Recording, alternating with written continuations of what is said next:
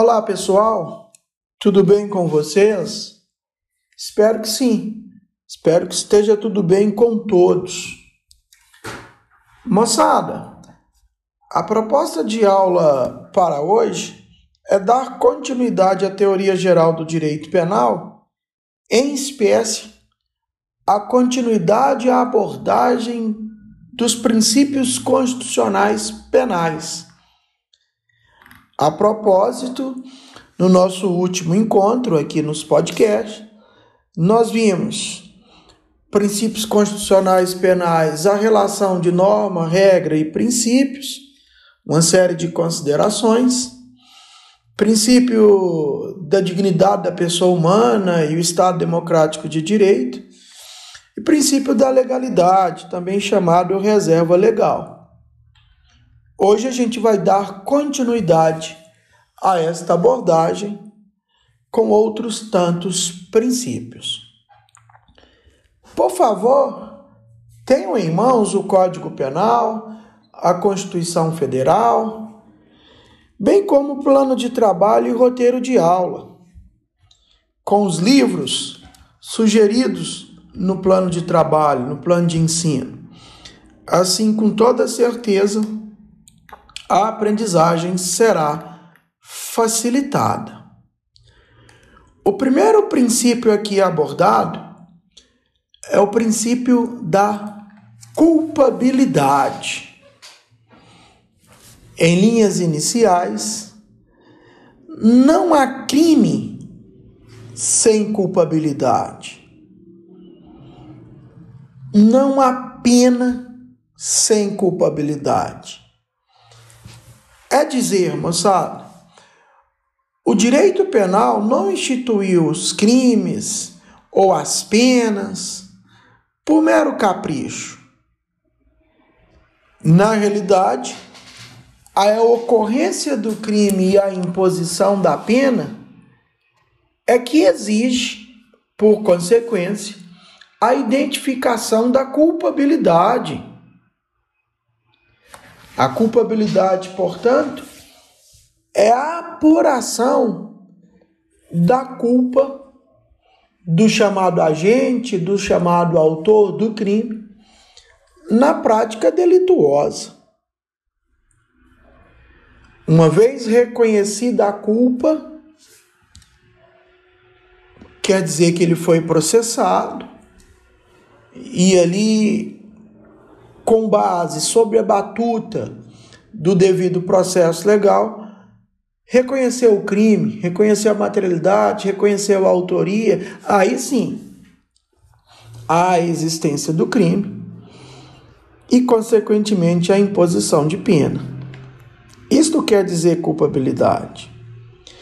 O princípio da culpabilidade ele tem um status constitucional ele é deduzido especialmente de dois artigos da Constituição Federal.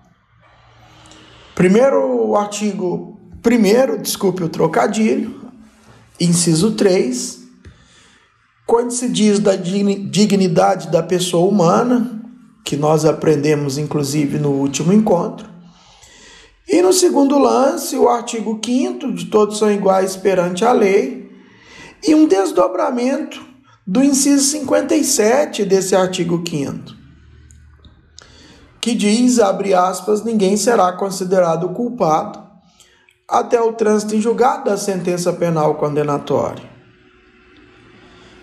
Na realidade, esse inciso 57 ele aborda o princípio do estado de inocência, que é o próximo, inclusive, que eu vou abordar aqui.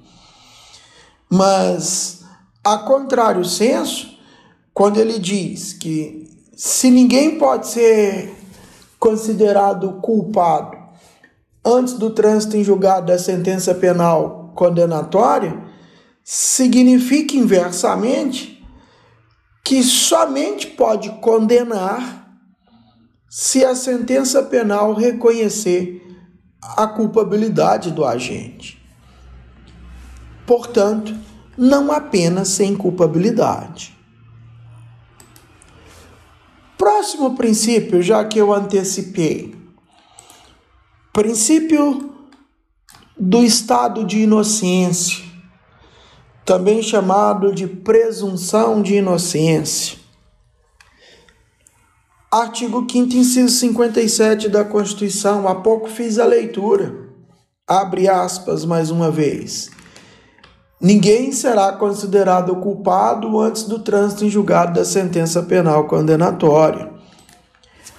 Aqui, portanto, moçada, o cidadão, qualquer cidadão, só perderá a condição da culpabilidade, né? só perderá a condição de ser primário após o trânsito em julgado da sentença penal condenatória. É dizer, ainda que ele já estivesse, esteja preso em flagrante delito, ainda que ele esteja preso durante todo o processo, ainda que as provas determinam a autoria do crime, etc esse sujeito só vai perder a condição de sua inocência após o trânsito em julgado da sentença penal condenatória. É o famoso até que se prove o contrário. Todos são inocentes perante a lei. E esse provar o contrário é o trânsito em julgado da sentença penal condenatória. E quando eu digo trânsito em julgado de sentença penal condenatória, fazendo uma associação ao processo e ao devido processo legal, que é um outro princípio constitucional, embora seja princípio processual, no devido processo legal nós temos contraditório, ampla defesa, juízo natural. Então vocês imaginam, desde a data do crime, passando eventualmente por inquérito policial, pelo processo em primeiro grau, pela sentença, fase de recursos, até chegar ao trânsito em julgado final. Só a partir daí, quando a sentença penal condenatória transitar em julgado, o agente perde a sua inocência, perde a sua, o seu estado de inocência, a sua presunção de inocência. Aqui eu chamo a atenção nesse princípio com a, a associação desse princípio as prisões. Nós vamos ver mais adiante em direito penal que nós temos duas formas de prisão: a prisão processual, primeira forma, e a prisão pena, segunda forma. Na prisão processual, não se está discutindo culpa. Não se está discutindo se o sujeito é inocente ou culpado. Na prisão processual, por exemplo, prisão preventiva, e vocês vão aprender em matéria de processo penal, na prisão preventiva, que é um exemplo de prisão processual, o que está sendo discutido ali é a necessidade ou não do processo de determinar a prisão ou não do acusado para garantir a ordem pública, para garantir a aplicação da lei, etc, etc. Então, há uma harmonia entre o princípio da presunção de inocência e as prisões processuais, porque, repito, nas prisões processuais não se discute culpabilidade. Não se discute se ele é culpado ou inocente, é só a necessidade do processo. Já a segunda espécie de prisão, que é a prisão pena, essa sim, essa é a prisão condenatória. E se é condenatória, à luz da Constituição, artigo 5 inciso 57, o cidadão só será considerado culpado após o trânsito em julgado da sentença penal condenatória. Ok? Muita atenção, portanto, a este princípio. Próximo princípio é o princípio da irretroatividade da lei penal. Irretroatividade vem do significado não vai retroagir à lei penal. Artigo 5 inciso 40 da Constituição, abre aspas. A lei penal não retroagirá, salvo para beneficiar o réu. Então, qual é o cenário? Qual é a inteligência aqui da questão? A lei penal só irá vigorar, só será aplicado a partir da sua vigência em diante. O crime, a lei que define o crime, só irá só será aplicada a partir da sua vigência em diante. Em outras palavras, ela não vai retroagir a fatos anteriores. Essa é a regra salvo, aí vem a exceção, se essa nova lei penal for beneficiar o réu. Vamos imaginar que veio uma nova lei e deixou de considerar crime fato que anterior era considerado como crime. Essa é uma lei benéfica. Em grau de exceção, as leis benéficas sempre irão retroagir para beneficiar o réu. A hipótese é um contraponto ao princípio da irretroatividade da lei penal. O princípio da irretroatividade da lei penal é a regra. A lei penal não se aplica a fatos anteriores à sua vigência. Excepcionalmente, se a lei penal for mais benéfica, e aí surge um, um, princípio em grau de exceção, o princípio da retroatividade da lei penal, mais benéfica. Essa vai retroagir a fatos anteriores.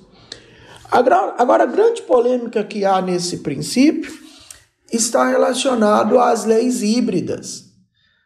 As leis que, por exemplo, uh, tem parte que é benéfica, artigos, incisos que são benéficos, e parte que são uh, severas, maléficas ao acusado.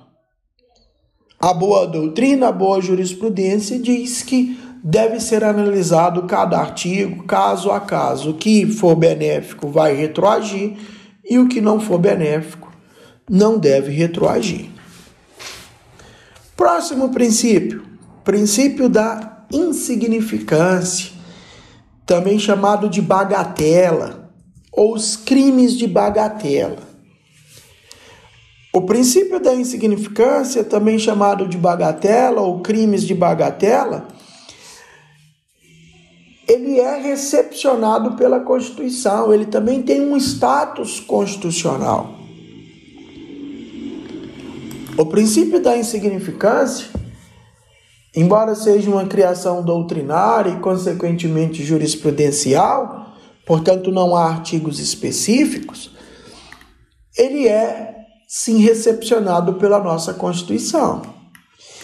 E, em síntese, o que significa este princípio? O direito penal não se deve ocupar com questões pormenores, ínfimas questões insignificantes.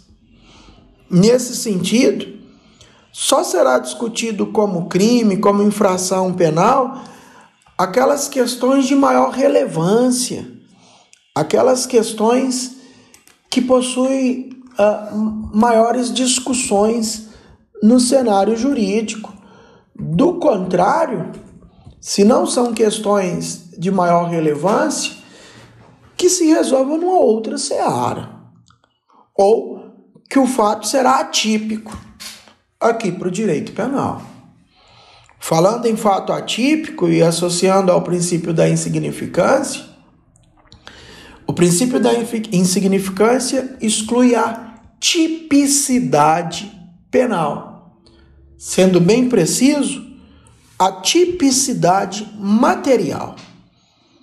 A propósito, nós vamos estudar mais adiante o fato típico e a tipicidade. Nós temos duas espécies de tipicidade: a tipicidade formal, que é a previsão legal do crime, e a tipicidade material, que são os fatos, os fatos que serão amoldados, enquadrados na lei. Quando se diz que o princípio da insignificância exclui a tipicidade material, é exatamente esse cenário. Aquele fato é tão insignificante que não deve ser enquadrado na norma penal. Imagine, por exemplo, o sujeito que foi pego em um banco subtraindo um clips que estava sobre o caixa, uma borrachinha, aquelas chamadas liguinhas de dinheiro que estava sobre o caixa. Vejam vocês que há tipicidade formal, que é a previsão legal, o artigo, no caso, o crime de furto. Mas o fato é tão insignificante, tão insignificante, que deve ser tratado como pormenor, como ínfimo, logo excluindo a tipicidade material. Depois de muita discussão, e por ser uma criação doutrinária, o Supremo Tribunal Federal acabou por definir quais são os requisitos do princípio da insignificância.